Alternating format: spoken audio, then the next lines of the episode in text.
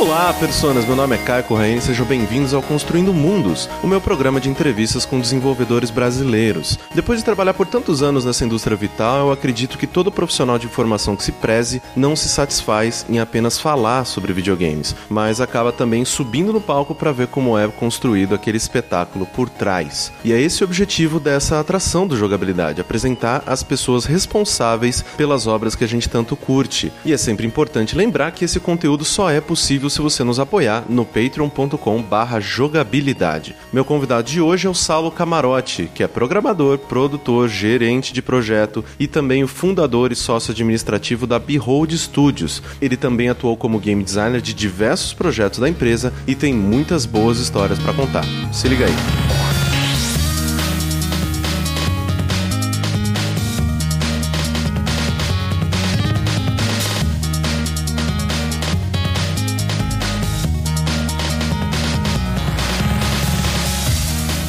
Saulo, é um prazer enorme ter você aqui como meu convidado no Construindo Mundos. Eu espero que você se divirta tanto quanto eu. Ah, obrigado pelo convite aí, Caio. Saulo, eu acabei fazendo isso tanto com o Glauber como também com o Giliardi, hum. né? Então a gente está caminhando aí para que seja uma tradição de início dessas entrevistas. A minha primeira pergunta é a seguinte: voltando um pouco no tempo, como que era o pequeno Saulo? Né? Como que foi a tua infância e quais as tuas maiores influências desse período que você traz até hoje para sua vida? Bom, pequeno Saulo, essa foi boa, né? é, bom, eu comecei a mexer com o computador né, muito cedo e isso uhum. me motivou a ir atrás de, de, programação e descobrir e criar, né? Eu me lembro bem que eu tinha uns sete anos e fui numa feira de TI e fui num stand qualquer, assim, não lembro exatamente qual, mas eu perguntei pra moça: oh, você tem um programa de fazer programas aí? e desde muito cedo, então, comecei a me interessar por isso, com nove anos programando HTML, uhum. lá por uns 12 eu entrei num curso de Basic e eu acho que essa minha vontade de criar, de ir atrás, de tentar descobrir como as coisas funcionavam, é, me impulsionou para essa área de jogos, porque eu tinha muitas ferramentas, né, para poder criar. E acho que como eu gostava muito dos jogos, animações, multimídia, eu acabei indo atrás dessa área, né? Esse seria o pequeno Saulo. e então, desde muito pequeno, você meio que já se sentia impelido a ir para essa área, porque assim, você tem um background de programação, né? Isso. E você, assim, querendo ou não, como programador, tem muitos lugares que você poderia trabalhar, muitos lugares para onde você poderia levar a sua carreira. Isso, verdade. E, mas por que que você direcionou isso para os jogos? Foi natural ou algo que você, pô, eu quero fazer isso na minha vida? é, eu na verdade sempre gostei de muitas áreas diferentes, assim, animação. Eu tinha uma coisa com efeitos especiais que eu queria trabalhar quando era moleque. Uhum. É, depois comecei a me apaixonar por arquitetura, engenharia, várias outras coisas. Mas aí eu percebi que com jogos eu poderia trabalhar multidisciplinarmente, né? Assim, trabalhar com pessoas de outras áreas e trabalhar também com a multimídia que eu gostava tanto na época, né? Sim. Então acho que isso foi um dos grandes diferenciais. E, e sempre quando eu jogava, eu tinha essa vontade de querer transformar os jogos, né? De mudar eles, fazer mods e tal. Então isso acho que foi um, um grande impulso, assim, para entrar nessa área. E, bom, olha só, a gente tem mais uma pessoa aqui que fez ciência da computação na faculdade, né? E, assim, o que, que você estava buscando quando você optou por esse curso? Nossa, Essas perguntas muito profundas. Se prepara que é assim até o final. Beleza. Você sente que o curso ele foi importante para sua profissão? Ah, fundamental. É, é, com certeza fundamental. Eu estudei numa universidade bem teórica, né? Mas eu aproveitei tudo, assim, né? Estudava o máximo que eu podia e, e levando isso para frente. Claro que a prática eu ganhava nos estágios, nos projetos paralelos que eu tinha, mas foi fundamental na formação. E eu acho que eu buscava essa possibilidade de criar algo, sabe? Sempre fui muito criador, não só na computação, mas em várias outras áreas, né? Gostar de edição de vídeo, de desenhar, de tocar em banda, de criar música, de então um pouco de tudo, assim, né? Uhum. E acho que na computação eu vi essa possibilidade de poder trabalhar com qualquer coisa e sempre criando novas tecnologias, né? E assim, você recomenda esse caminho da ciência da computação para outras pessoas que provavelmente estão pensando em trilhar uma carreira parecida com a que você tem hoje? Com certeza. Eu sempre é, indico que essas pessoas procurem ou ciência da computação ou design, né, para se especializar mais né, nessa área, assim.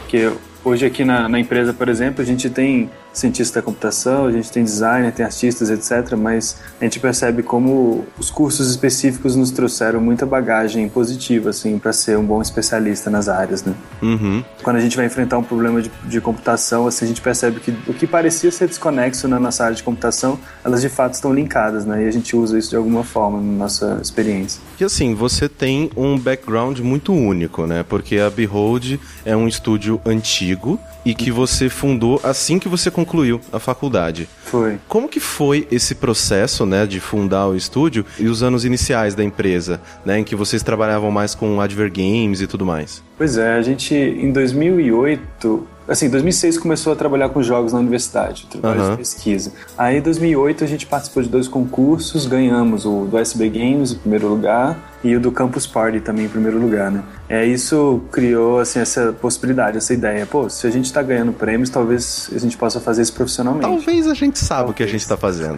talvez, talvez. E aí a gente foi atrás de uma incubadora, a gente fez plano de negócio começou a estruturar esse negócio. A questão é que a gente via na época, 2009, 2008, que o caminho era Adver Games, assim, era o que todo mundo falava. Precisava sim, ser sim. jogo sério, precisava ser jogo sobre encomenda. Pô, e a gente foi trilhando esse caminho mesmo, querendo trabalhar com jogos, mas a gente trilhou esse caminho do jogo sério. É jogo sob encomenda, basicamente, né? E assim a gente ficou por dois anos dentro de uma incubadora e focado nisso e meio que não deu certo, assim, né? Uma série de motivos, assim, mas esse foi o início, assim, a gente tentando trilhar esse caminho, tentando descobrir como era trabalhar com jogos, ao mesmo tempo que a gente tinha clientes e tinha que prospectar clientes e fazer os jogos sob encomenda para eles, né? Exatamente, né? Eu, eu conversei bastante com o Giliard sobre isso, né? De que ele também, né? Ele tinha lá na Paralelo, eles ele acabou fazendo, né? Diversos projetos com o governo, sei lá, um tour virtual de uh -huh. algum lugar do governo, sei lá, jogo para o pro programa da Xuxa. e, assim, eu sinto que, pelo menos na história dele, e também até sinto que na sua, isso é um, querendo ou não, era uma porta de entrada, né? No mercado brasileiro era o que tinha e é isso aí. Isso, é. Né? É, como a gente estava procurando ajuda da incubadora, né? E a gente tinha que criar um plano de negócio, ou seja, uma coisa muito estruturadinha, né? Tudo certinho, tinha que comprovar renda, etc. Fazer uma projeção. Uhum. Era muito é, mais simples e mais... Parecia mais coerente a gente ir para esse caminho, né? Sim. É mais fácil pensar em cliente, em encomenda, em custos e preços e etc. Agora, fazer um jogo de entretenimento e colocar no mercado, a gente é muito difícil você analisar quanto que de retorno vai ter o jogo e etc. Né? Isso é muito complexo. Exatamente. Mas assim, isso é uma coisa que eu acho fascinante, que você viu a sua empresa, né, crescendo e tal, tendo funcionários e mais pessoas ajudando vocês, mas você viu também a sua empresa definhando e praticamente falindo, né? Exato. E nesse momento, você pensou em desistir, em falar, meu, desculpa, jogo talvez no Brasil não seja uma boa, vou fazer outra coisa da minha vida, vou ganhar dinheiro fazendo, sei lá, aplicativo para outro lugar, o que eu vou fazer da minha vida? Você teve esse sentimento de falhei, não dá mais? Não, nunca tive a sensação de que não ia continuar fazendo isso. Inclusive, uhum. me lembro bem de uma pergunta que meu sogro me fez. Ah, se não der certo a Behold, o que você vai fazer depois? Eu falei, ah, vou abrir uma empresa de jogos. abrir outra. É, exatamente. Mas assim, o que mostrava bem pra gente que a gente é, não estava caminhando bem era a nossa falta de foco. Hum. Porque no, no, momento a gente está muito concentrado em trabalhar para o cliente, no momento seguinte a gente já está empolgado com uma nova ideia que a gente poderia fazer um jogo de entretenimento, né? Sim. Então ficava esse vai e vem, vai e vem, que não foi muito saudável para a empresa, né? A gente não sabia. Pô, parecia uma oportunidade de aplicativo, a gente abraçava, porque a gente já estava meio. não estava dando certo, né? Então qualquer coisa que chega nova a gente quer abraçar como se a gente tivesse meio perdido, sabe, sem foco. Sim. Foi essa sensação que a gente teve assim nos primeiros anos, assim, foi isso que eu percebi que estava errado, assim, que faltava foco, faltava acreditar naquilo que a gente era bom mesmo em fazer, né, e correr atrás disso. Né? E o que então passou pela sua cabeça para continuar tentando? Como que você estruturou esse novo projeto de falar, ok, deu de Advergame, não faço mais jogos sob uhum. demanda, não faz, é, não é o cliente que vai encher o meu saco, vai ser uma coisa criativa nossa que vai partir da gente. Uhum. Como que vocês, né, se reestruturaram, né? Porque você acabou ficando sozinho, mas aí depois chamou um pessoal de volta, né, para pro teu Exato. lado com essa nova ideologia. Como que foi esse momento? Eu diria que foram duas duas coisas. Uma, a frustração, assim, né, dessa primeira fase. Primeiro, de não ter conseguido e ter sido muito ruim a experiência de você ter uma folha de pagamento de funcionários de, sei lá, 30 mil reais e não ter no final do mês um dinheiro para você pagar esses funcionários, né? Uhum. Ou, ou estar lutando para poder ter esse dinheiro. Então, era difícil essa sensação de acordar preocupado com isso, entendeu? Sim. Então, a primeira decisão para essa coisa foi assim: eu, preciso, eu vou reduzir meus custos a zero. Sim. E aí foi que a gente resolveu fechar a empresa. Aí saiu, desalugou espaço, desemitiu todos os funcionários e fez o que dava e zeramos né, o, os custos da empresa. Mas ao mesmo tempo que isso estava acontecendo, a vontade de querer continuar trabalhando ainda existia. Num encontro assim de developers aqui de Brasília, um, um colega meu de outra empresa falou assim, cara,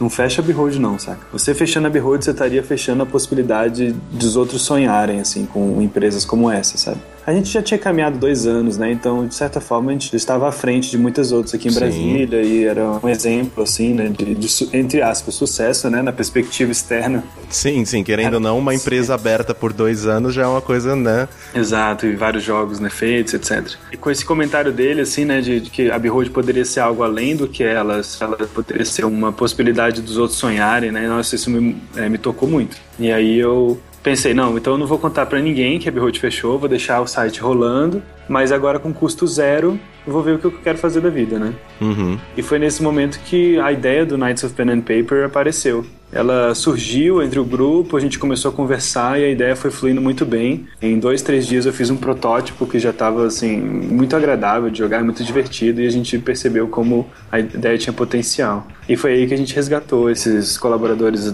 da Behold e eles se tornaram sócios, né? Uhum. No caso foi o Beto, o Hugo e o Gui, né? Foram mais quatro. E assim, em todos esses anos da Behold, qual foi o momento em que você sentiu que tinha uma carreira, efetivamente? Que você parou assim, né, olhou para os lados e, peraí, eu realmente posso fazer isso pelo resto da minha vida. Quando que caiu essa ficha para você? Bom, foi antes de abrir a Behold, na verdade, né? Essa Sério? Sensação. Foi. Uhum. Foi na universidade ainda, sentado, eu me lembro bem no banco, assim, do, na frente do departamento, conversando com o sócio Pedro, que abriu a Behold comigo no início. Eu olhei para ele assim e falei, cara, vamos tornar disso um negócio, sabe? Tipo, e a gente começou a imaginar, né, como seria. E aí eu percebi que isso seria possível para fazer pro resto da vida, assim. Que animal. E assim, você, né, falou que teve essa, essa conversa com o seu sogro e tudo mais. Isso. E qual a relação da sua família com o seu trabalho? Houve algum momento de estranheza ou alguma coisa de você... calma, é, é, quando você vai começar a trabalhar de verdade, né? tipo, não, não, rolou isso ou sempre foi de boa? Não muito pelos games, não existia esse preconceito, mas sim por empreender, porque minha família inteira ela é funcionária pública, né? Brasília uhum. sabe como é. Sim. então, é família de médicos e trabalham na Secretaria de Saúde aqui muitos anos e e aí eles esperavam que eu fosse seguir uma carreira estável, né? Sim, sim. Era o que se esperava de um filho de uma família assim.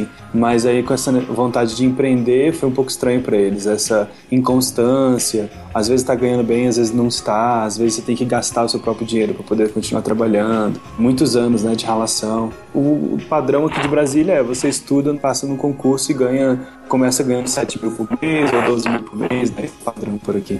Uhum. Então, empreender era uma coisa estranha, não muito pelo fato dos games, mas claro, o fato de falar que era serious games para minha família, eles gostavam. Eles gostavam do fato de eu estar trabalhando com games que eram não só entretenimento, mas também educacionais. E assim, voltando para Behold, depois dessa barra que você passou e tudo mais, você teve esse sentimento de pelo menos se sentir livre para fazer o que você quisesse e tudo mais. Isso. Nessa redução dos custos, vocês reestruturaram a empresa e tudo mais. Uhum. E assim, qual é dessa história de vocês irem trabalhar numa cafeteria para roubar o Wi-Fi? e como, é, como que é, era? É a nossa tentativa de fazer custo zero mesmo.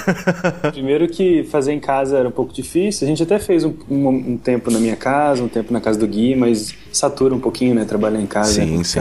E a gente encontrou esse café na Livraria Cultura aqui, que tinha ar-condicionado, Wi-Fi, tinha umas mesinhas agradáveis, e a gente foi para lá. E a gente se encontrava todo dia lá. Então... E eles não achavam estranho assim? Ah, não, todo dia vocês estão aqui. Pelo menos vocês, vocês consumiam alguma coisa não, lá para não serem jogados para fora. A gente não consumia. Mas a gente percebeu que outros começaram a fazer também, né? Ou faziam já, então era uma coisa meio normal por lá. Entendi. E assim, a Behold é uma empresa enxuta, né? Vocês têm uhum. poucos funcionários e, entre aspas, muitos sócios né? que é uma coisa é, bem interessante. A gente tem cinco sócios hoje e estamos com um total de mais sete colaboradores. Então, Uhum. Essa ideologia de empresa horizontalizada funciona de que forma para vocês? Como que você entendeu que esse modelo de negócios em que, ó, eu preciso sim de pessoas como sócios aqui do meu lado uhum. para dar esse boost para eles, não, se eu trabalhar mais, vai vir mais dinheiro para mim, vai vir mais retorno. Como que vocês resolveram isso que seria é, mais horizontalizada do que verticalizada? Pô, primeiro que isso acho que é, um, é, uma coisa muito do grupo, assim, né? Todos são muito generosos, muito abertos. E nosso jeito de levar a empresa sempre foi muito é, transparente, né? Todo mundo envolvido com as finanças e sabendo o que está acontecendo, quanto que ganha, né? E como que a gente pode distribuir esses melhores salários para todo mundo sempre, como que a gente pode possibilitar uma viagem para todo mundo. Então é sempre pensando em todo mundo, né? Acho que isso é um ponto principal. Outro que eu estava até conversando ontem aqui com a nossa assessora, que para mim a horizontalidade tem a ver com o respeito das ideias, o respeito dos diferentes pontos de vista e não numa falta de liderança ou falta de uhum. organização. Uhum. Eu acredito muito numa, numa, organização. A gente tem aqui produtores e, e designers que organizam né, os projetos, líderes de projeto, ou, até às vezes pequenos líderes, líderes de programação, líderes de arte. acho que isso é fundamental para organizar o nosso trabalho mas ao mesmo tempo existe esse respeito mútuo das ideias, né, de todo mundo poder colaborar, de que até às vezes uma decisão que não pareça ser, ah, vamos supor, uma decisão de gerência, né, está vindo sendo sugerido por uma pessoa que é um estagiário, por exemplo. Até aí tudo bem, não tem problema, contanto que a ideia deles faça sentido, né? Uhum. As ideias são sempre bem recebidas e ouvidas, mas existe sim uma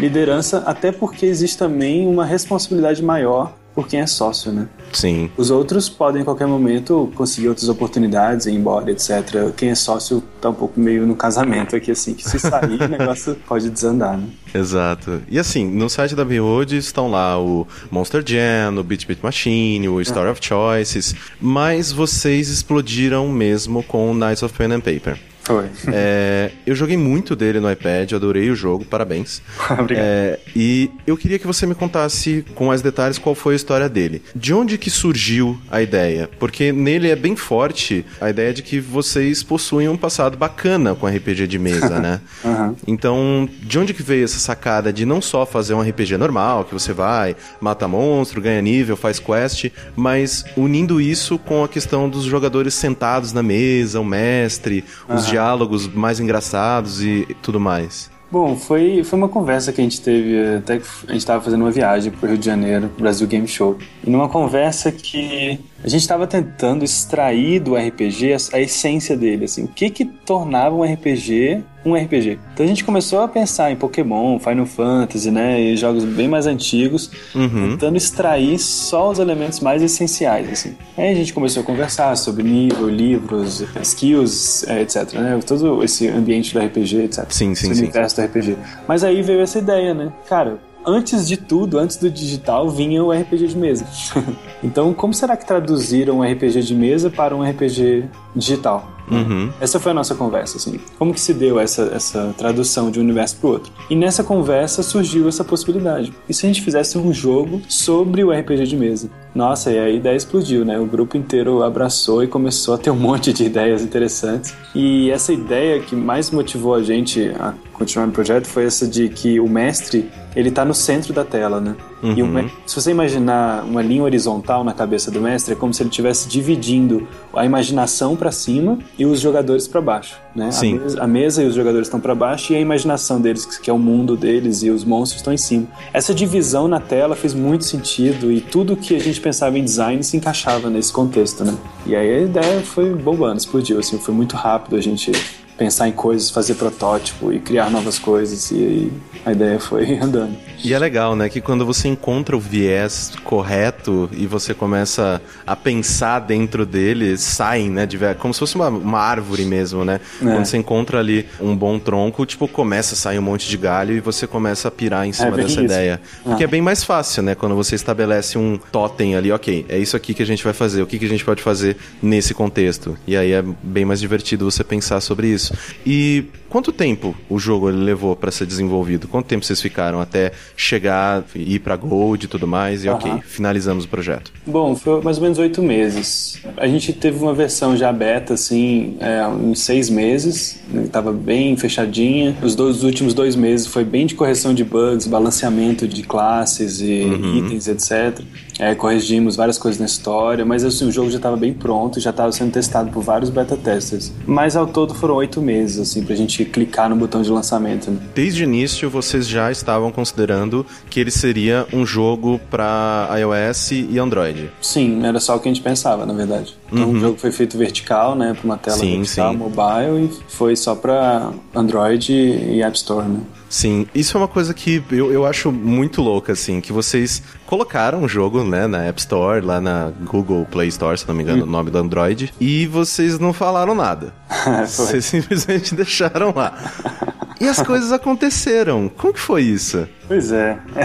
é. Foi assim, a gente quis lançar as duas ao mesmo tempo. A gente já tinha tido uma experiência que quando lançava um e sem lançar a outra plataforma, as pessoas achavam ruim e começavam sim, a criticar, sim. reclamar que não tem o outro. Aí a gente pensou, não, vamos lançar as duas ao mesmo tempo. Ok. Quando a gente lançou, teve um problema na Apple. É, hum. A Apple demorou para aprovar, rejeitou umas duas vezes nosso build por conta de um plugin que a gente usava lá. Aí a gente pensou, não, vamos liberar logo Android, porque aí quando a gente tiver do iOS liberado, a gente anuncia os dois no Facebook. Então ficou o Android lançado já, sem a gente falar para ninguém. ficou umas três semanas assim, sem a gente ter mencionado que tinha lançado no Android, e aí começou o boom, né? Em três, quatro dias, a gente já tava no top 5 do Google Play, né? Caramba! É. Você menciona, né, numa outra entrevista que você deu, que sites, né, internacionais descobriram o jogo, começaram a falar. Foi. E então, como que foi assim, é para vocês começar a receber esse tipo de feedback e perceber que, olha, talvez as coisas deram certo, as coisas estão indo muito bem. Pois é, foi, foi uma experiência muito interessante, porque a gente lançou o jogo, é, dois dias depois a gente viajou também para Brasil Game Show, um ano depois, né, de ter tido a ideia dele. E a gente estava uhum. em São Paulo passeando e acompanhando todo dia as vendas, né? Aí no primeiro dia, acho que foi uns 60 unidades, uma coisa assim. Foi pouco, né? Aí a gente, ah, legal, 60 uhum. tá ótimo. No dia seguinte, umas 200. A gente, caramba, que legal. E imaginando que fosse acontecer que nem os outros jogos nossos, que depois de 200, pronto, começa a cair. Uhum.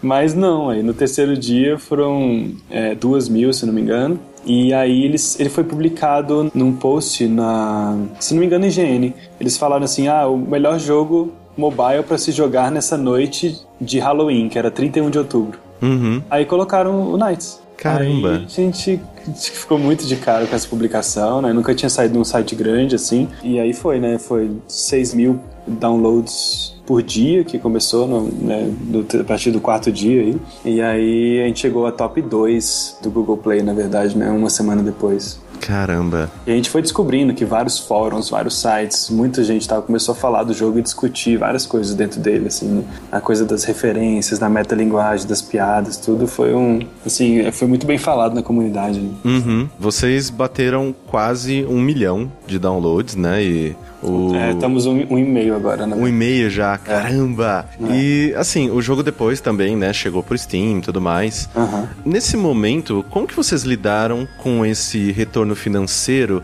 para ter a maturidade de não querer crescer feito loucos e achar que dali em diante, não, a gente já, a gente já descobriu aqui qual que é o mapa da mina, daqui é. pra frente é só jogo que vai vender um milhão. Não, a gente, como já tinha vivido uma experiência muito frustrante, né, de, dos dois primeiros anos da empresa, uhum. já estava chegando no nosso terceiro ano sem ter, sem ter uma estrutura financeira boa, né, a gente já estava calejado, vamos dizer assim. Primeiro que o fato de estar entrando dinheiro não era sinônimo de que a gente fosse aumentar nossos salários eh, sim, instantaneamente, sim. que tudo fosse ficar bem. Não, a gente começou a estruturar um plano, assim, que a gente começou a guardar um colchão de dois anos para frente. Dado o que tem na nossa conta bancária, eu vou me comprometer com dois anos de salário para todo mundo da empresa e estrutura etc. Então, cada entendeu? A cada dinheiro que entra na minha conta, eu preciso planejar dois anos na frente. Se eu for pagar mil reais para um funcionário, eu preciso ter, na verdade, 24 mil reais, seriam dois anos. Né? Uhum. Então esse pensamento bem assim, pé no chão e dando passos pequenos, só porque éramos sócios não quer dizer que a gente ia pegar essa grana, dividir em quatro ou cinco. Uhum. Na verdade, a gente tinha um quinto sócio e sair fazendo festa, não era? Uhum. Acendendo charuto com nota de 100. Exato. A gente queria continuar trabalhando, então a gente sempre via uma margem de dois anos para frente como que esse dinheiro precisaria fluir ao longo desses dois anos para que isso acontecesse. Né? Entendi. A gente sempre imaginou o próximo projeto dando errado e o segundo dando certo. Então, é dois anos a gente teria tempo para fazer um errado e um certo. é Era mais ou menos o nosso, nosso pensamento. É um bom plano. É. Eu vou começar a pensar assim também. Pensar, não, o próximo vai ser errado, né? não tem problema, vamos esforçar não. Mas, assim, é, ok. Chroma Squad, né? Que eu tô louco para falar sobre esse jogo também. Gostei muito, muito, muito dele. Acompanhei de perto toda a questão do Kickstarter, da campanha, do desenvolvimento de vocês e tal. E assim, eu acredito que muitos da, da nossa faixa etária, eles passaram por essa fase na infância em que Deus era real e tinha um nome, que era TV Manchete. Isso. Partiu um pouco daí a vontade de vocês criarem um jogo sobre Super Sentai? Com certeza. É, a gente sempre, sempre teve essa história, né, com os Sentais, né? É, principalmente na TV Manchete, que eu assistia muito, Changeman, Flashman, Kamen Rider, todo mundo. Cybercops, nossa, adorava. Mas aí foi uma ideia, assim, que surgiu dessa de, pô, vamos fazer um jogo de Sentai, né? Um dos nossos sócios jogou isso na mesa, assim, e ficou com essa ideia, né? Vários uhum. meses, na verdade. Essa ideia demorou até para ela se tornar de fato uma ideia de um jogo. Sim, ao contrário do Knights, né? Que vocês não, não estabeleceram ali um, um, esqueleto e opa, vai. Exato, exatamente. É. Ali o Knights já era uma necessidade de ter uma ideia, né? A gente precisou trabalhar e ela surgiu. O Chroma a gente estava em outros projetos, a gente estava caminhando tranquilamente em outros projetos, mas aí veio a ideia, ela ficou pairando ali no ar, Aí até que numa conversa assim antes de sair pro almoço a gente viu a ideia, que era você ter um estúdio de gravação de Super Sentais. Nossa, aí depois desse momento que a ideia fluiu de fato, né? Clicou, né? É, clicou. E assim, vocês foram pro Kickstarter. Uhum. Por quê? Moda. Moda? Foi em 2012, 2013, na verdade. É, Sim. 2013, Kickstarter bombando, né? E essa possibilidade de a gente fazer algo autoral sem publisher nenhuma. A gente tinha acabado um projeto com a publisher, estava um pouco de saco cheio de publisher. E pensou, como que a gente vai conseguir dinheiro e alavancar um projeto novo? Aí, claro, Kickstarter tava todo mundo fazendo já, né? Sim, e sim. a gente estruturou uma campanha. A gente, na verdade, já tinha feito uma campanha de Kickstarter pro Knights. Chegamos a gravar vídeo, fizemos textos, gravamos, fizemos os perks, fizemos tudo. A gente só não lançou. Por quê? O que aconteceu? Porque a gente percebeu que o jogo já estava pronto. é, é. Meio que pedir, pô, dá uma grana aí pra gente só liberar pra vocês. Exato, é. O jogo já estava pronto, não precisava de campanha, a gente lançou. Aí então, seis meses, um ano depois, mais ou menos, a gente estruturou a do Chrome Squad, fizemos um demo do Chrome Squad e lançamos a, a campanha do Kickstarter. Foram uns três meses de muita relação, assim, né, pra criar essa campanha do jeito que a gente queria e também enfrentar os problemas, porque precisava de uma pessoa nos Estados Unidos, né? E um, tem uma série de complicantes aí. Sim. Isso é uma coisa que eu gostaria de perguntar para você, porque assim, como que você pensa no desenvolvimento de um jogo sem saber exatamente o quanto dele você vai conseguir fazer? Né? Porque o Kickstarter é meio isso, você, né, joga o pitch, é. fala, olha, se bater aqui a gente consegue entregar isso para vocês, se bater aqui a gente consegue entregar isso mais X, uhum. e dependendo do retorno do público é que você tem exatamente a ideia do que vai entrar no jogo que não vai. Como Sim. que vocês controlam isso de, não, se fosse por vocês, a gente ia colocar tudo. É. Mas, né, como que vocês controlam e como que vocês lidaram com esse teto que não foi estabelecido por vocês mesmos? Na verdade, pra gente sempre funcionou muito bem. Um escopo dinâmico, já vou explicar o porquê isso. Escopo Sim. dinâmico com tempo e recurso fixo. Para mim é muito fácil fazer um projeto assim. Eu tenho 100 reais um dia. O que, que você pode fazer com isso? Aí dentro desse limitante de dinheiro e tempo, eu penso em como vai ser o jogo. Hum, entendi para mim, a nossa cabeça sempre funcionou bem assim. Inclusive, já tivemos publishers aqui conversando e até explicar para eles que a gente queria ter um dinheiro e um tempo. E aí, depois disso, a gente trabalhar numa ideia demorou um tempo para eles entenderem. é, não, não, é assim que funciona.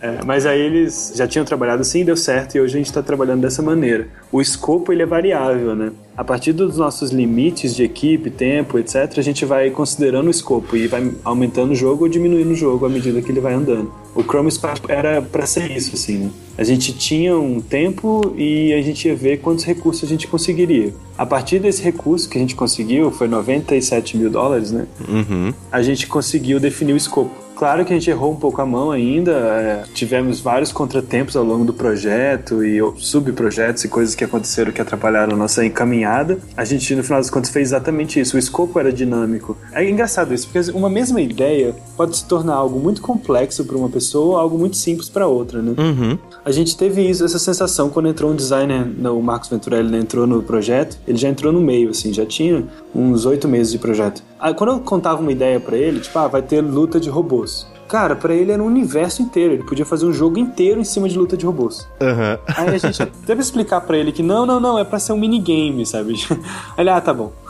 Então é, é, engraçado isso, que uma mesma ideia pode ser uma coisa gigantesca, pode ter um escopo grande ou um escopo uhum. pequeno, dependendo da cabeça, né? Sim. Então é isso, eu acho que é a nossa tentativa de tentar deixar tudo pequeno, enxuto, com ideias muito interessantes e ricas, assim, né? Sim, sim. E afinal de contas, Knights e Chroma são jogos simples, né? Sim. É, o Chroma tem muito mais profundidade, claro, que o Knights, né? Mas eles são muito mais o conceito do jogo, né? Isso que vende de fato eles e não a complexidade e quantidade de features que eles têm, né? Sim, sim. Então, como que é a realidade de Peraí, opa, a gente conseguiu quase o dobro do que a gente pediu, mas agora a gente tem que gastar tantos por cento com os brindes, tantos uh -huh. com o Kickstarter, tantos com que o Kickstarter cobra, tantos com o que o, sei lá, o PayPal rouba só pra fazer uma transferência. é, vocês já estavam preparados para receber uma quantia de dinheiro real bem mais baixa do que aquele número bonito que fica na página do site? Já, já estávamos preparados. Na verdade, a gente recebeu 100 mil reais, né? De 97 mil dólares, viraram 100 mil reais. Aham. Uhum que de fato entrou na nossa conta. Só que a gente já sabia que ia gastar mais que 100 mil reais no projeto. A gente já tinha entendido que o dinheiro do Knights ia ser investimento no Chroma, né? Uhum. O Chroma, a estimativa dele foi de 400 mil reais de investimento ao longo do projeto dele. Então, ou seja, o Kickstarter foi um quarto, né? Sim. Então, se tivesse sido só 50, tivesse sido metade do Kickstarter, a gente teria gasto 50 mil a mais. Então, era na verdade mais uma possibilidade de testar a ideia, de ter uma comunidade por trás, né? De alavancar isso na imprensa, na mídia. Foi mais pela comunidade e pelas ideias do que de fato o dinheiro, né? Sim, do que efetivamente vocês utilizarem aquilo como capital inicial para o projeto Exatamente. acontecer, per se, né? Exatamente. Né? É, de fato, não foi um Kickstarter, né? Exato. Porque a gente já tinha começado, inclusive inclusive, o projeto. E a gente possivelmente iria terminá-lo sem Kickstarter, mesmo não dando certo. Uhum. Entretanto, o Kickstarter nos possibilitou chamar, por exemplo, o Marcos Venturelli, que a gente não tinha considerado antes. Chamamos o Rafael Miller, que fez o áudio, que a gente também não estava considerando antes. A gente estava indo numa linha um pouco Nights, assim, tudo ia ser bem simplesinho. Com a entrada do Kickstarter, a gente pôde complicar as coisas, deixá-las mais complexas. Né? O jogo hoje tem 15 horas né, de gameplay, com vários, três finais diferentes. Nossa, é muito complexo. Precisava ter. tão grande. e assim, então, é isso também que eu queria te perguntar, porque o jogo estava previsto para 2014, mas ele, né, acabou sendo lançado esse ano. O que que aconteceu, na verdade, né, de tipo, vocês acabaram aumentando demais o escopo, que nem você acabou de dizer, vocês complicaram um jogo que na verdade era para ser simples, graças à atenção que ele recebeu. Também, que, é. O que, que aconteceu assim no planejamento? Acho que é um pouco de muitas coisas, Caio. Vamos lá. Primeira, acho que é isso que você falou. Com o sucesso do Kickstarter, a gente viu a possibilidade de fazer um projeto melhor e maior. Com a entrada do Marcos Venturelli, ou seja, a gente teria um designer completamente focado em deixar os sistemas melhores, né? Uhum. Isso também deixou o jogo mais complexo. Que até então o design era feito por mim e aí ao mesmo tempo que eu estou programando, então era um design mais simples. Também teve o fato de que a gente saiu de uma equipe de cinco pessoas para fazer o Knights e fomos para 12 para fazer o Chroma. Sim. E a gente cresceu a equipe sem mudar a nossa estrutura de organização. A gente não tinha documentos, não tinha métodos, não tinha reuniões, não tinha nada muito específico. As decisões eram tomadas simplesmente porque a gente está afim de tomar a decisão na hora que tomou a decisão. Uhum. Mas aí com alguns colaboradores à distância, por Skype, passavam um ou dois dias que a gente ia contar uma coisa. Ah, ô Vetrelli, a gente adicionou tal coisa no jogo. Ele, como assim? Tomava aquele susto, né? coisa? né? Tipo, eu sou designer, vocês estão adicionando coisa no jogo? Tipo, como assim, né? Bom, essa experiência de trabalhar com alguém à distância, ainda mais focado em design, né? E também o Rafael Miller focado no áudio, fez a gente ter que amadurecer. Só que a gente demorou para amadurecer. Eu diria que, de fato, o projeto começou é, uns seis meses depois do Kickstarter, porque uhum. até então era isso, assim, era um pouco de confusão, um pouco de tentativa e erro, tentando fazer as coisas do jeito que era antigamente, mas não estava dando muito certo. Aí que entra aquela minha resposta para sua das primeiras perguntas, né, sobre essa liderança, como é importante, sabe? Quando a gente começa a chegar a 15 pessoas, assim, né, cara, precisa organizar, não tem como. Por mais que a gente respeite todo mundo igualmente, né, a gente precisa ter um líder que vai organizar Sim. uma reunião, e tem sub-equipes, e você tem prazos, tem metas e coisas muito bem estabelecidas para poder que tudo caminhe bem, assim. Sim. E no final das contas, é um dilema, é um paradoxo quase. A gente quer ter uma vida de You. Vamos colocar entre aspas aqui, indie, ou seja, uma vida mais solta, tranquila, né, fazendo jogos que a gente acredita. Sem estar tá na coleira de ninguém. Sem estar tá na coleira de ninguém. Ao mesmo tempo, se a gente não se organiza o suficiente, a gente quebra. Então a gente precisa estar na nossa própria coleira, vamos colocar assim, né? A gente precisa uhum. se gerenciar, cuidar do nosso dinheiro, não precisa, precisa ter prazos, metas. E se a gente se desestrutura, tudo cai por água abaixo. Sim. Como que foi a resposta do pessoal que, né, que apoiou o Kickstarter e tal, com esse pequeno atraso de um ano? Vocês acabaram tendo que, sim, responder ao pessoal, tipo, Muito. tipo, olha, desculpa, a gente acabou aumentando o escopo. Como que foi essa relação? Porque, querendo ou não, isso é uma coisa muito interessante, né, do Kickstarter, que muitas pessoas acabam olhando para o Kickstarter não apenas como uma quase doação, que, querendo ou não, deveria ser assim né? Uhum. De tipo, olha, estou aqui te dando meu dinheiro para que, se talvez tudo Sim. der certo, né? Se todos nós caminhemos nesse arco-íris de alegria e felicidade, vocês me devolvam algo legal. Isso. Mas tem muita gente que acaba vendo o Kickstarter quase como um fundo de investimento. Ah, não, é, tô colocando aqui. Eu sou dono do seu projeto. Exatamente, tô colocando dinheiro aqui. Se o jogo não sair do jeito que eu quero, quando eu quero, sabe, eu estou bravo. Como que vocês lidaram com isso? Ah, não foi fácil. É, manter a comunidade tranquila do Chrome Squad foi uma das tarefas mais complexas assim que a gente teve. Uhum. Você tem que preparar updates, você tem que deixar eles informados, porque eles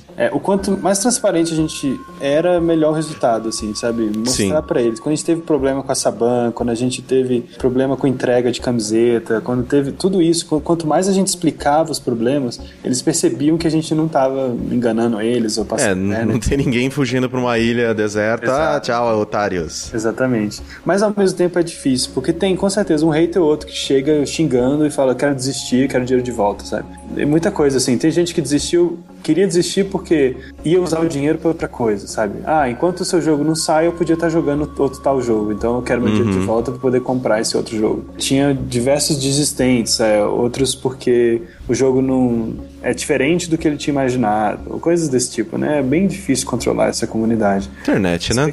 É, internet. A expectativa é muito alta. Mas o que a gente percebe é que quem vem falar e reclamar são poucos. Sim. Se você pensar 4 mil, a gente começou a memorizar o nome dos que vinham reclamar. ah, tá, esse imbecil de ai, que Isso, saco. Dos 4 mil, eu diria que tinha uns 50 incomodados e uns 10, assim, mais ativos, assim, sabe? Então a gente começou a perceber, cara, tem uma galera que tá de boa, sabe? Sim. Tinha uma galera que a gente tipo, fazia um post, ela respondia assim, nossa, é mesmo, tem, existe esse jogo. Quando que ele vai sair? sabe? ele nem percebeu que tá atrasado. então a gente abraçou um pouco essa galera, assim, pensando que a maioria tava acreditando que o projeto ia sair, que ia ser legal e que eles queriam que saísse de qualquer forma, né? Independente uhum. de quando saísse. Teve Sim. gente que falava isso, ó, take your time, sabe? É, tome o seu tempo e faça ficar bom, sabe? Sim. A gente teve que se agarrar nesses caras aí, porque senão a gente ia paralisar de, de tanto hater. Né? É complicado, né? Porque você acaba dependendo de uma maturidade do público que de vez em quando ela não vem. É. Né? Então, é... E, mas, cara, a, a internet, assim, tem uma minoria que é muito vocal. Muito vocal, caramba. Muito vocal. É. E é muito complicado quando você coloca qualquer tipo de produto online. Vai ter essa. Sempre vai ter essa minoria. E aí é, é aquele momento de passar a peneira e falar, ok, o que, que eu posso aprender, mesmo com esses caras, mas o resto, só o, o blá blá blá de hater, ah, beleza, fica aí no cantinho, tá? Percebo, Senta aí. Eu percebo que essa minoria hater, eles vão para os ambientes públicos, né? Hatear. Uhum. Já os que são elogiosos, né, e tal, eles mandam um e-mail. Eles vêm direto para você. Eles vêm direto, é. eles mandam mensagens privadas. Então são com, através dessas mensagens que a gente se motiva, na verdade. A Sim. É, mas é isso, assim, acho que trabalhar com comunidade é uma das coisas mais difíceis de fazer um estúdio de games. Eu, eu acho que uma das grandes virtudes da Behold foi ter construído ao longo do tempo essa comunidade. Ter preservado ela, cuidado e ouvido e respondido e ser franco e direto, sabe? Dentro do possível, né? Claro, dentro dos contratos aí aí com o Saban e tal. Sim, é e, assim, né? Tipo, como se deu essa aproximação com a Saban? Vocês temeram que eles impedissem o desenvolvimento do jogo? Com certeza. É, foi, eles chegaram com advogados, né? É, tipo, de... season desist, né? Tipo... Exatamente, é. Mas aí depois de muito tempo conversando, acho que acho que levou quase um ano, mais ou menos. Caramba. A gente acabou virando licenciado Power Rangers, né? Ao Sim. Ao invés deles proibirem o jogo, eles se uniram ao jogo, né? Foi mais ou menos essa a ideia. Uhum. E bom, no final das contas o jogo saiu. Foi, Isso, exato. Foi muito bem recebido, o né? conteúdo né? não foi modificado por conta deles. Exato. Muita, muita, gente achou que o capacete que a gente mudou, né? Que a gente mudou de um capacete meio Power Rangers pra uma coisa mais amadora, assim, né? Que é sim, um sim. balde, né? Sim, que muita na minha opinião achou... ficou incrível. Valeu. Muita gente achou que era por conta deles, mas na verdade não. A gente tava querendo encontrar a nossa identidade visual, sabe? Sim. A gente quis fazer um personagem único, assim. E de fato, se você for no Super Sentais, olhar os Cybercops, olhar os outros diferentes Super Sentais, nem todos têm aquele capacete do, uhum. do Jill Ranger, né? Sim. Então é, foi uma, uma possibilidade de ter algo mais inovador, assim, né? mais único. É, e também que possibilitou vocês fazerem aquele trailer, né, em live action que também. eu, eu achava, valeu o jogo para mim ali. Eu falei, ah, ok, ainda bem que coloquei meu dinheiro nisso aqui. Mas assim, o jogo ele foi muito bem recebido, né? Tanto que vocês estão com 96% de críticas positivas das quase mil que mil. vocês receberam no Steam. Uhum. Mas ele foi um sucesso comercial para vocês? Ele Cara, foi, foi valeu a pena? Foi sinistro. A gente tá é. feliz com o resultado, com certeza. Claro que a alta do dólar ajudou bastante, né? é, tem gente que se deu bem nessa. É, exato. Mas é, não, foi um sucesso tremendo, assim. Ainda vai ser, porque ainda vai sair pra mobile, ainda vai sair pra consoles, né? Sim, a gente vai falar disso. Pois é. Mas, e, e vendeu bem, assim, 50 mil unidades em um mês pro Índia, assim, cara, isso é um marco extraordinário. Sim, é muito bom. Muito bom. É, a gente pode se considerar um dos indies desse ano que mais vendeu, assim, sabe? Uhum. Não é milionário, né? Assim, a gente não ficou rico nem nada, a gente continua na mesa, trabalhando todo dia. É, a gente não virou note, assim, né? Mas, mas é bom porque possibilitou agora que a gente continue trabalhando por mais dois anos e, sabe, almeje novos projetos e, e continue tudo que a gente tá fazendo por aqui. Exatamente, com a possibilidade de errar o próximo, hein? Vocês Isso. já estão. Vocês podem errar dois agora. Vocês acertaram o, o seguinte. Não, o Chrome Squad foi um erro porque ele demorou o dobro. Não vale, vocês estão roubando. Mas assim, agora vocês já estão, né, preparando o lançamento do jogo para mobile e também para o PlayStation 4. Uhum. É, como que foi essa conversa com a Sony para que isso se tornasse uma realidade? Foi bem tranquilo, na verdade. Foi basicamente um formulário preenchido na internet que, de repente, eles, a gente recebe um e-mail deles dizendo que eles já conheciam o nosso trabalho com Knights of Pen and Paper, queriam muito a gente junto a eles. A gente entrou no Incubation Program há uns dois anos atrás. Uhum. Aí recebemos dev kits, Microsoft foi a mesma coisa, fizemos um formulário online, fomos os primeiros estúdios brasileiros a receber os dev kits. Uhum. É, nossa, foi super tranquilo. Acho que o nosso portfólio, né, a nosso, nossa caminhada aí de 15 jogos, né, isso ajudou muito, né? Sim. Quando a gente foi preencher esses formulários, pô, a gente já tinha uma base de mais de 3 milhões de jogadores, né, se somar todos os nossos jogos. Sim. A gente tem um milhão com Supercuts, a gente tinha um milhão com Knights, né, na época, agora já tá chegando, já ultrapassou um e meio. esses números ajudam muito, né? Essa conversa. E claro, a Sony e a Microsoft estão muito bem também, né? Com os representantes latino-americanos, uhum. essa possibilidade de fazer jogos indies. Tá sendo tudo muito, muito bom, assim. Qual que você sente que é a importância de se lançar um jogo em um console e não apenas mobile, ou não apenas no, no Steam? Você sente que há uma diferença ou isso ainda é só uma coisa que o público vê? Não, nossa, agora saiu para console, agora sim, agora o negócio tá indo. Agora não é só joguinho do computador. É. Tem, Existe tem um, isso para vocês? Tem um prestígio, né? Eu acho que uhum. sim. Eu, eu, sinto que tem uma. É um patamar, assim, superior, diria assim, sabe? Uma se eles estão atestando a nossa qualidade é porque a gente de fato está fazendo algo bom, sabe? Uhum. É, é, isso é tipo, é quase como ganhar um prêmio, eu acho, assim, a possibilidade de lançar. Assim, mas assim, da mesma maneira que o Steam começou a abrir muito, né? Agora Sim. qualquer um lança lá. O PlayStation e Xbox está acontecendo um pouco isso agora. Tá se perdendo um pouco a qualidade na curadoria, né?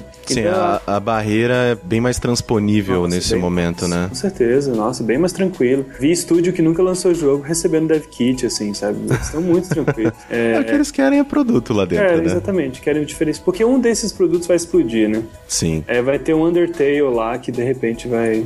Exatamente. Vai explodir, vai dar super certo, sendo que ninguém esperava que desse certo, né? Acho que é bem isso. Mas ao mesmo tempo, esse, esse prestígio por estar numa plataforma de qualidade muda também. Uhum. Estar no Steam hoje não é um diferencial. Três anos atrás a gente fechou com uma publisher para colocar o, o Knights of Pen and Paper no Steam, ou seja, era só através de publisher. Você conseguir um jogo no Steam era uma coisa muito complexa. Sim. Depois veio o Greenlight, ainda estava legal no Greenlight. Hoje em dia é bem mais fácil, né? Tipo, é, hoje em dia acho que dá. Eu não sei qual que é o horário que eles geralmente atualizam o Steam. Sei lá, 3 da tarde, 4 da tarde.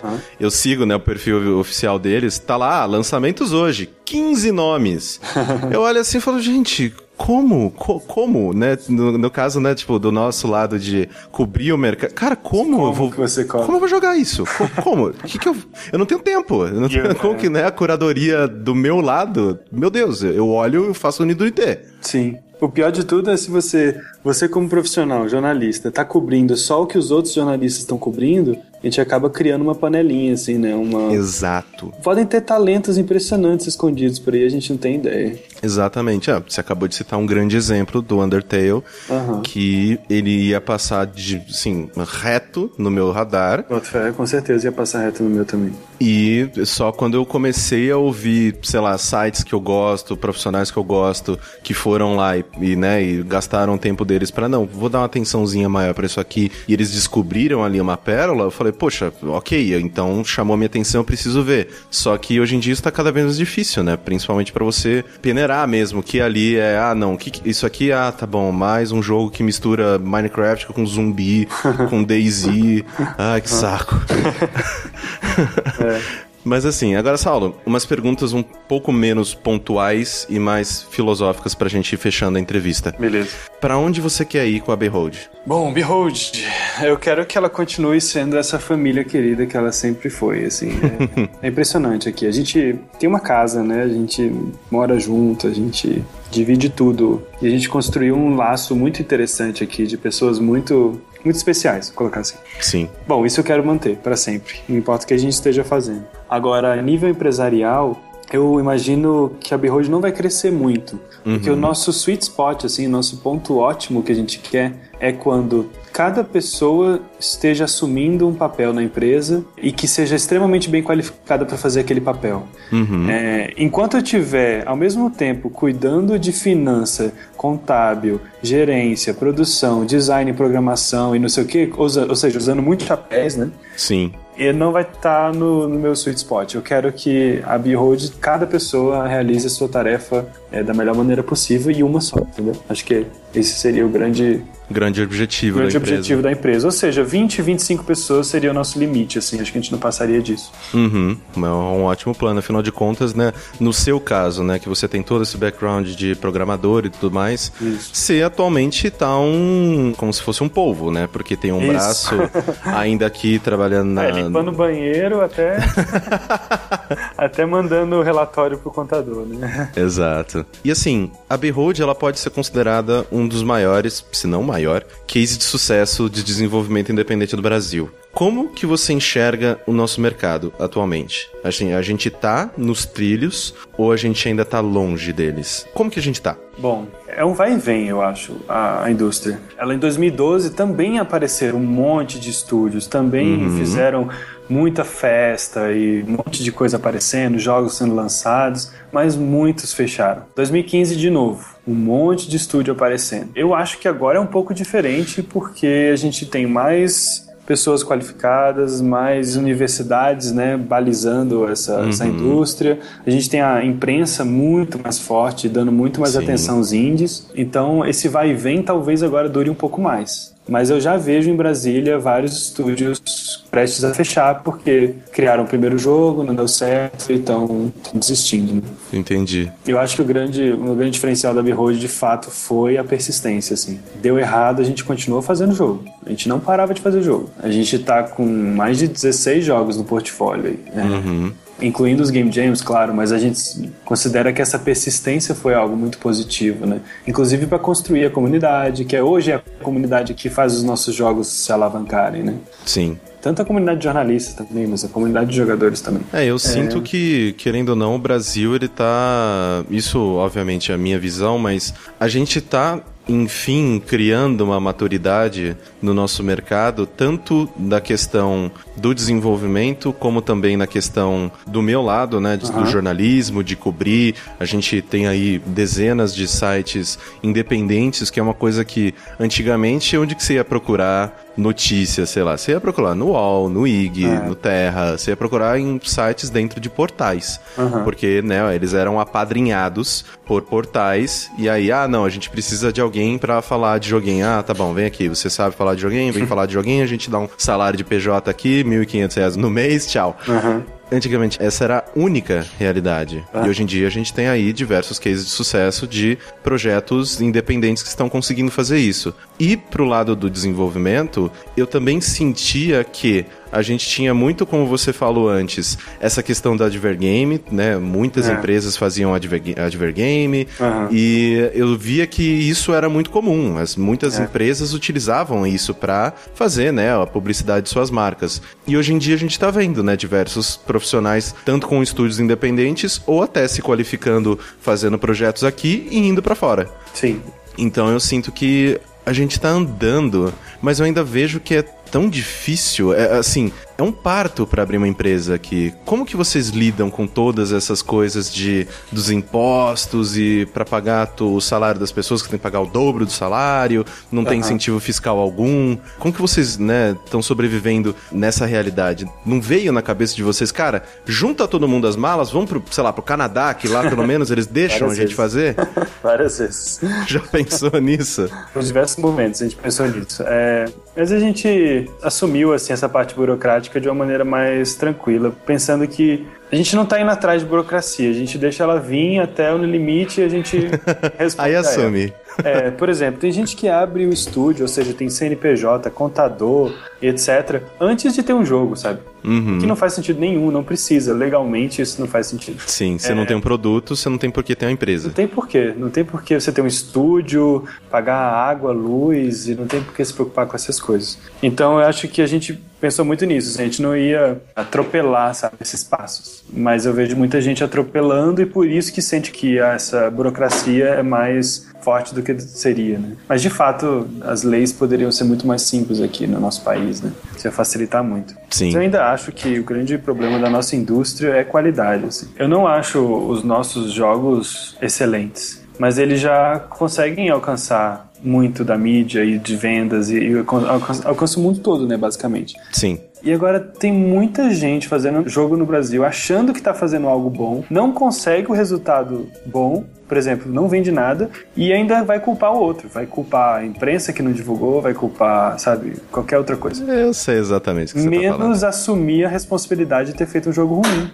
Sim. E eu acho que isso é básico, assim, pra gente poder ter uma, possibilidade de refletir em nós mesmos a nossa, a nossa responsabilidade, assumir ela, corrigir os problemas e acertar no próximo. Sim. Mas o que eu vejo é isso, é um passando a mão na cabeça do outro, né? E acaba faltando isso, faltando qualidade. Sim. Para finalizar, Saulo, o que, que você diria para alguém que olha esse mercado dos games como um sonho? Uhum. Né? Como que você aconselharia essa pessoa a não tropeçar nos mesmos pontos que você tropeçou? Legal, eu acho que antes de mais nada é aprender a fazer jogos.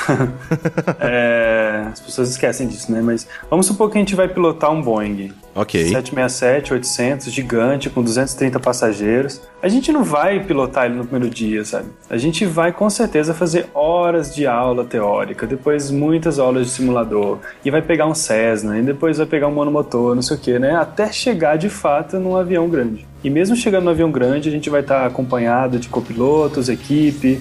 Então, é saber que as coisas vão levar tempo. E vai ser difícil a gente, do nada, querer fazer algo muito complexo, muito gigante, sabe? Sim. Então, é aprender primeiro. Aí é participar de game jam, é participar de eventos, é fazer jogos em um mês, depois fazer um jogo um pouco maior, levar uns três meses para fazer um jogo. E não desistir, sabe? Acho que essa persistência e melhoria, melhora a cada projeto, vai ser fundamental. Exatamente. Saulo, é isso, meu querido. Nossa. Muitíssimo obrigado Eu que agradeço, pela tua, pela tua participação, pelo seu tempo. Desejo muito sucesso para Behold e eu espero muito chamar você daqui a alguns anos e ter diversos outros Novos projetos bem cedidos pra gente discutir e também os fracassos, porque eu quero falar deles. Com certeza. É, erra um pouco aí, um pouquinho. tá bom. É, ano que vem eu te conto, então, qual foi o que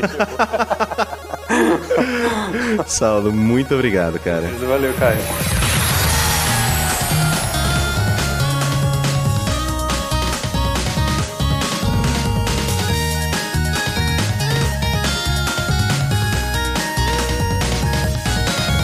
Esse foi o terceiro Construindo Mundos. Eu espero que vocês tenham gostado e com a ajuda de vocês no patreon.com/barra jogabilidade, eu terei o prazer de convidar diversas outras pessoas talentosíssimas para bater um papo comigo aqui. Então é isso, até a próxima edição.